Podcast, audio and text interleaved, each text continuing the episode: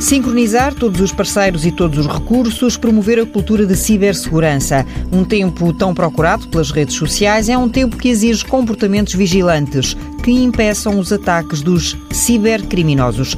Nesta fase, muitos entram com pezinhos de vírus, seja através de um mail, de um site ou de um SMS falsos, acenando muitas vezes com a sugestão de um alerta Covid-19. A mudança para o digital em todo o mundo foi demasiado rápida. Miguel Oliveira, da Ordem dos Psicólogos, clica para os sítios seguros das novas tecnologias.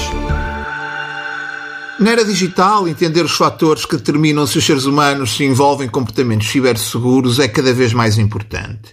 Os custos de não o fazer são extremamente altos, principalmente para o utilizador e para as organizações. Não devemos eh, negligenciar ferramentas que nos possam ajudar a melhorar a cibersegurança. E a psicologia é uma ferramenta de cibersegurança. Compreender o comportamento humano, as suas motivações, é uma ferramenta uh, de cibersegurança. E usando esse conhecimento, um, podemos melhorar o trabalho de implementação da tecnologia nos nossos dias. Nesse sentido, os psicólogos podem um, ajudar a trabalhar dimensões que muitas das vezes não estão uh, muito uh, desenvolvidas na área da cibersegurança. Essas dimensões são os comportamentos, as crenças, as percepções, as atitudes face à tecnologia, que por vezes são responsáveis por alguma das falhas a nível uh, da cibersegurança.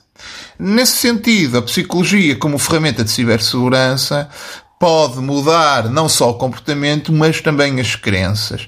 E promover aqui uma cultura organizacional de cibersegurança que possa contribuir para uma maior maturidade organizacional. Como exemplo ou como analogia, deixar aqui a seguinte: de nada nos serve termos a melhor porta do mercado se o nosso comportamento continua a ser o de deixar a chave debaixo do tapete, ou se a nossa crença é que vivemos num bairro muito seguro e, portanto, não precisamos de fechar a porta. É importante que as organizações comecem a investir e a ter consciência de que os fatores humanos têm uma grande implicação na dimensão da cibersegurança. Aliás, é comumente aceite que os fatores humanos são o elo mais fraco na cadeia uh, de cibersegurança.